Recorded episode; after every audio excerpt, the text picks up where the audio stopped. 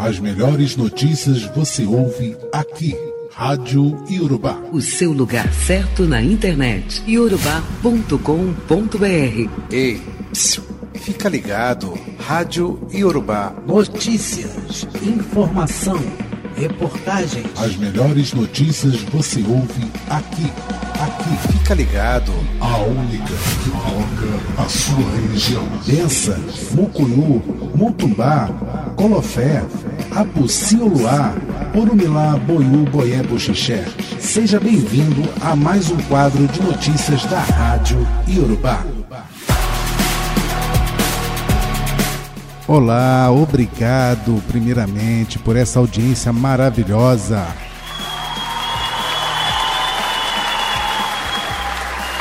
Seja bem-vindo a mais um podcast.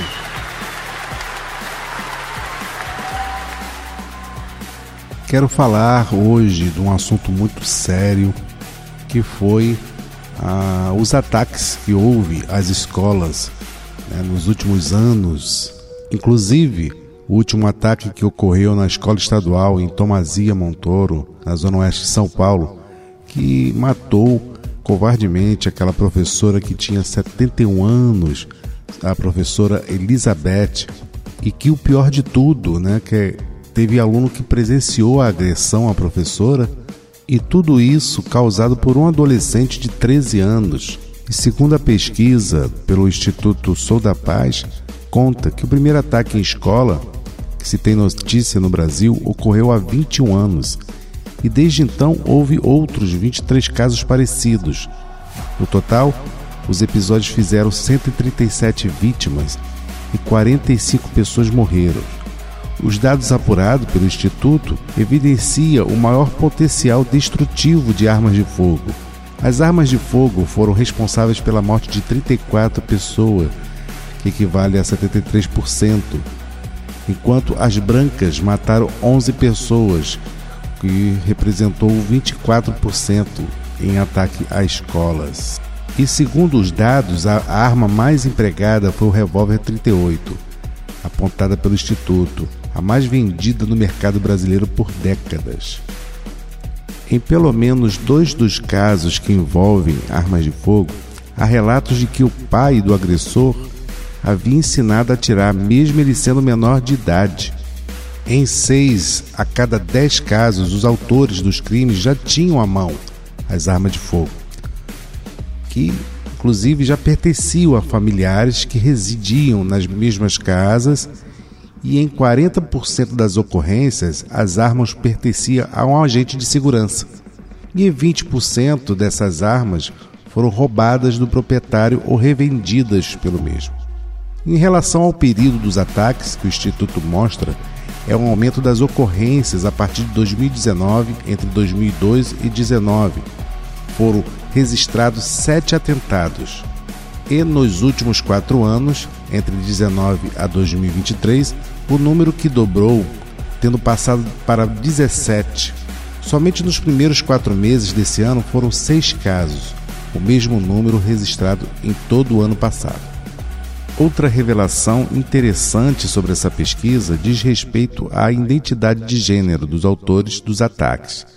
Todos os atos tiveram como responsáveis homens ou meninos, o que sugere para a diretora executiva do Sou da Paz, Carolina Ricardo, a necessidade de mobilização para desassociar a noção de masculinidade e de imposição e demonstração de força.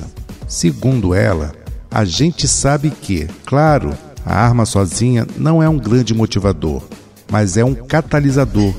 Nesses casos dos ataques, ela é muito mais letal, provoca muito mais mortes. É um artefato de interesse dos agressores, porque justamente aumenta o potencial letal e torna esses agressores mais poderosos. Ainda sobre o perfil dos autores, 88% destes foram cometidos por apenas uma pessoa, com média de idade de 16 anos, que era aluno ou ex-aluno da escola alvo do ataque. E dentro de várias recomendações da pesquisa Sou da Paz do Instituto, é preciso treinar professores e funcionários para que consigam identificar comportamentos e despertar ações de comunidade escolar. Criar ações para instruir as pessoas a evitar repassar boatos e mensagens de procedência identificada para evitar o pânico. E entre outras recomendações que inclusive você pode até olhar através da matéria R7 sobre ataques de escola. Olha, interessante, muito bom essa matéria. E é preciso realmente se correr atrás, pensar em algo para que evite né, de acabar é, esses desastres em escolas que vêm acontecendo no Brasil.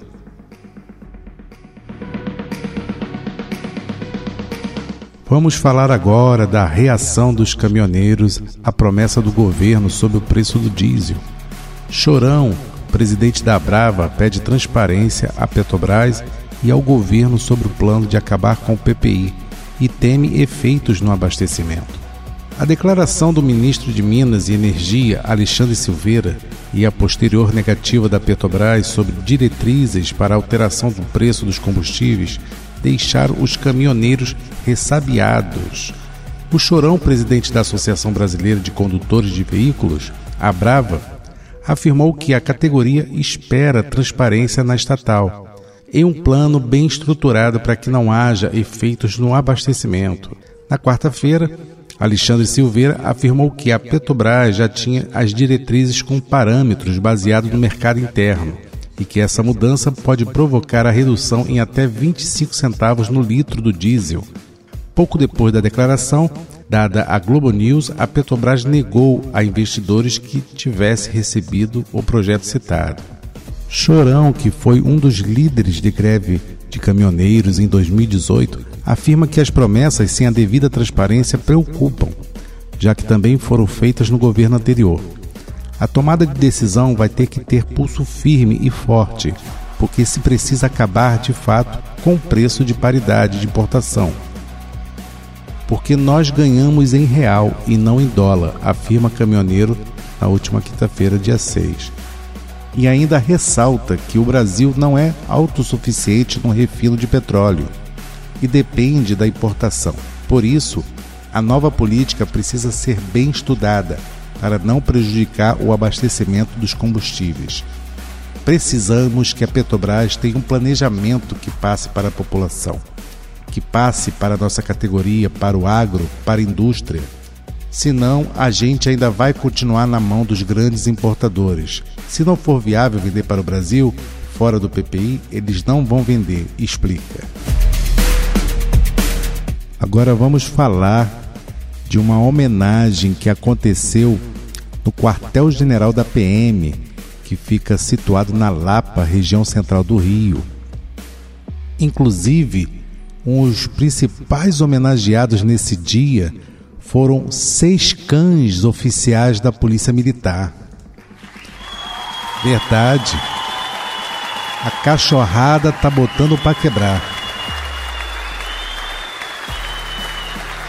Seis cães oficiais da Polícia Militar receberam medalhas pelo seu ótimo desempenho em operações policiais no Rio de Janeiro. A cerimônia aconteceu na última segunda-feira, dia 22.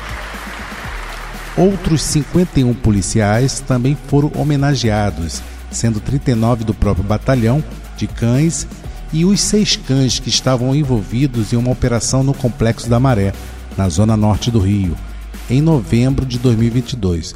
Os oficiais homenageados foram é, Nasca, Sherlock, Rondônia, Lud, Hulk e Khabib. Olha, legal essa notícia, né? Realmente, para enfrentar a criminalidade no Rio de Janeiro, a gente precisa da cachorrada também, gente sem um cão, sem uma cachorrada, sem os cães, maravilhosos cães da polícia, ia ficar mais difícil, né? Mas brincadeiras à parte, a cachorrada botou para quebrar mesmo. Inclusive, quatro policiais do batalhão de polícia turística foram homenageados pela prisão de uma mulher com 10 pistolas e 20 carregadores na rodoviária do Rio. e outros oito policiais do 41º Batalhão de Irajá pela apreensão de sete fuzis, drogas, dinheiro e um menor de idade na região Costa Barros e Morro do Juramento no último dezembro de 2022. Iniciativas como essa são um reconhecimento pela sua dedicação, pelo empenho do trabalho. Sabemos que dificuldades enfrentadas por nossos milhares de homens e mulheres em prol da sociedade e se temos também nossos cães tão essenciais e companheiros no cumprimento de nossas missões, disse o secretário de Estado da PM, Coronel Luiz Henrique Marinho Pires. Bacana, né? Essa homenagem foi legal. Inclusive, se você quer ver um pouco mais as fotos dos cachorros, dos oficiais, essa matéria completa está disponível no G1. É só buscar cães da PM apreendem 3 toneladas de drogas. Só buscar lá que vocês vão ver essa façanha maravilhosa. Agora vamos para a política. A ex-sócia de Janja ganha cargo no gabinete de Lula com salário de 13 mil reais. Impressionante é que a gente ainda se espanta com esse tipo de notícia, né? Isso é tão normal, gente. Qual o problema disso? Só porque era ex-sócia da, da primeira dama? Né? Diante a tantos fatos, a tantas notícias absurdas que infelizmente acontece na nossa política. Ah, dá uma indicadinha para para ex-sócia da, da, da, minha da, da minha esposa, não tem problema nenhum de de ganhar um dinheirinho, né? Extra. É verdade. Margarida Cristina Quadros, ex-sócia da primeira dama Janja, durante 20 anos foi empregada em cargo comissionado no gabinete pessoal do presidente Luiz Inácio Lula da Silva, de acordo com o portal da Transparência. Margarida recebe remuneração básica, olha só, remuneração básica, no valor de 13,6 mil. 13.600 no bolso. É uma remuneraçãozinha básica para exercer a função de assessora especial desde 27 de janeiro. A nomeação foi assinada pelo ministro da Casa Civil, Rui Costa, antes de ocupar o cargo no gabinete do presidente. A ex-sócia da primeira-dama fez parte do quadro da equipe de transição do governo nomeada pelo vice-presidente da República, Geraldo Alckmin, então coordenador do grupo. Entre os dias 23 de novembro a 10 de janeiro, Margarida atuou como membro do Grupo Técnico de Direitos Humanos do Gabinete de Transição Governamental, exercendo o cargo especial de transição, com um salário apenas de R$ 10.300. Olha, impressionante. Olha olho grande, hein?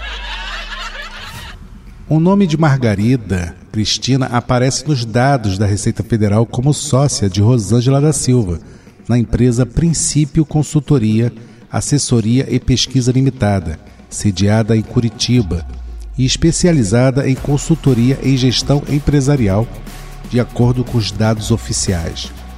O CNPJ foi criado em 2002 e teve seu registro em baixa em 2021. É, para que queria continuar, né, com essa empresa se agora está ganhando um saláriozinho razoável, básico, né, de 13,6 mil reais. Impressionante, gente. Mas vamos continuar aí com o nosso podcast. Essa última notícia, inclusive, foi diretamente da Jovem Pan News. Se você quiser conferir, só dá um pulinho lá.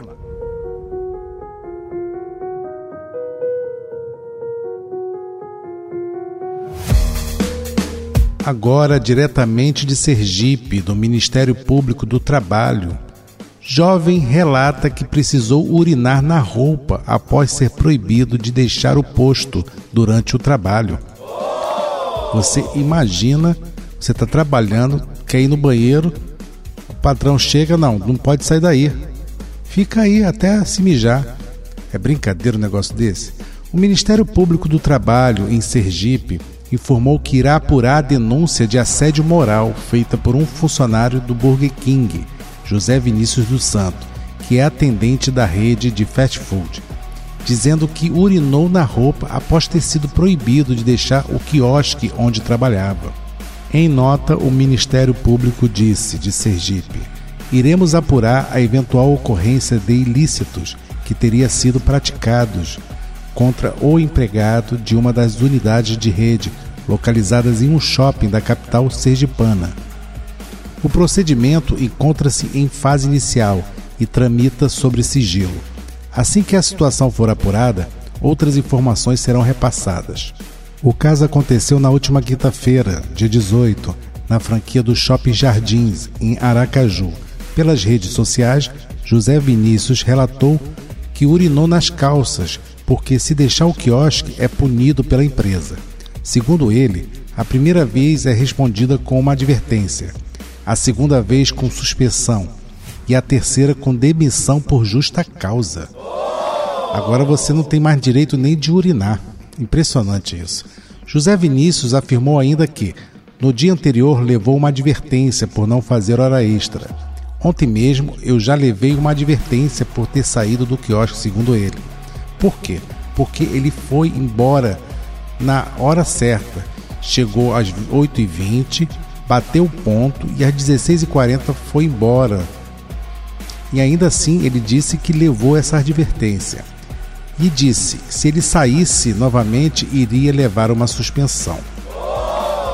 O caso gerou diversas críticas nas redes sociais, com usuários acusando o Burger King de trabalho análogo ao de escravo. Em nota, a rede de fast food afirmou que lamenta o ocorrido e que as pessoas envolvidas no caso foram afastadas.